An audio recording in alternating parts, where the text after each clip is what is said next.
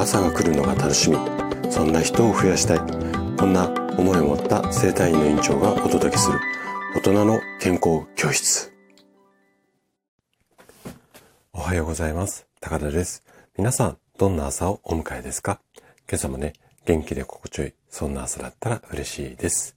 さて今日もね老化を防止する食事術こちらのシリーズをお届けしていくんですが今日は腎臓を元気にするおすすめの食材。こんなテーマでお話をしていきます。腎臓を元気にする食べ物っていうのがあるんですが、あなたはご存知ですかね？で、腎臓が元気だと長生きになります。なので今日はそんなね、腎臓を元気にするおすすめの食材、こちらをね、ご紹介したいというふうに思います。ぜひね、最後まで楽しんで聞いていただけると嬉しいです。じゃあ、早速、ここから本題に入っていきましょう。で、このシリーズのテーマである、老けない体を手に入れる。このためにはね、腎臓のケア。これもね、大切な方法の一つになります。で、そもそも腎臓っていうのは、体の中でいらなくなった老廃物であったりだとか、あとは余分な塩分ですね。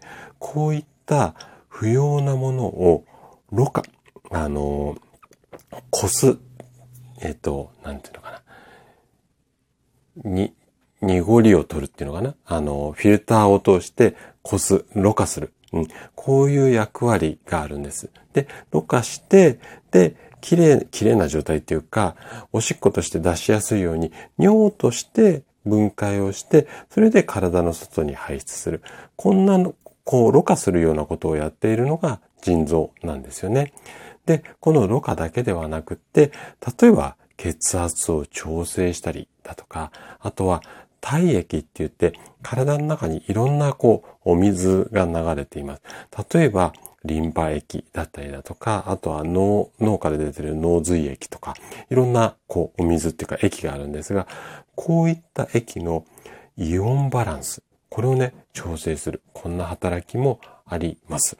で、腎臓がね、弱ると、こういった今お話ししたろ過だったりとか、いろんな調整するような働きが鈍くなるので、例えばね、いつ、いつになってもこう、慢性的にだるさがあったりだとか、あとは塩分の調整っていうのも難しくなったりするので、全身がむくんだりしてきます。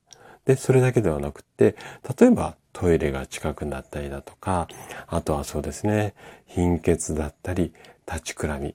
このあたりもね、腎臓が弱ってるっていう一つのサインになります。で、こんな症状が出ているときに、あの、前回もね、お話しした動物性のタンパク質だったりだとか、あとはね、塩分。このあたりを必要以上、要は過剰にとってしまうと、腎臓にさらに大きな負担をかけてしまうんですね。なので、負担になりにくい植物性のタンパク質であったりだとか、あとは魚介類、お魚ですね。このあたりを積極的にとって、で、魚介類のタンパク質なんていうのは腎臓の働きをサポートする。こんな動きもありますので、このあたりを意識するようにするといいんじゃないのかなというふうに思います。で、腎臓の機能をサポートするには、こういった食事以外にもね、血流、血の流れをね、良くするっていうことも大切なんです。で、今日おすすめしたい腎臓をサポートする食べ物の一つがごまなんです。はい。で、ごまっていうのは腎臓の機能を回復するだけではなくて血の流れを良くして老廃物の排出も助けるのですごくおすすめです。で、私もね、あの、ごまって先生なんか毎日食べるってなかなかっていうような方結構あの、うちの院でね、えー、栄養相談してると多いんですが、もう我が家はね、あの、毎日お味噌汁を飲むんですが、お味噌汁の中にあの、お椀によそりますね。その上にごまパラパラって振りかけて、で、毎日いただいてます。で、ごまがいいのがって言ったら変なんですけども、おすすめしたいのが、体にめちゃくちゃいいのに、安いんです。コスパがいいんです。結構大量に買っても、うーん、100円とか200円とか。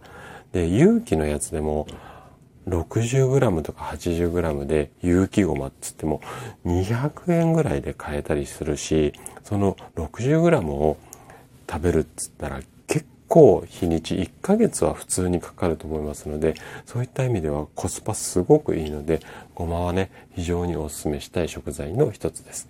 ぜひ参考にしていただければ嬉しいです。はい。ということで、今日も最後まで聞いていただきありがとうございました。番組の感想などね、お気軽にコメントいただけると嬉しいです。それでは明日の朝7時にまたお会いしましょう。今日も素敵な一日をお過ごしください。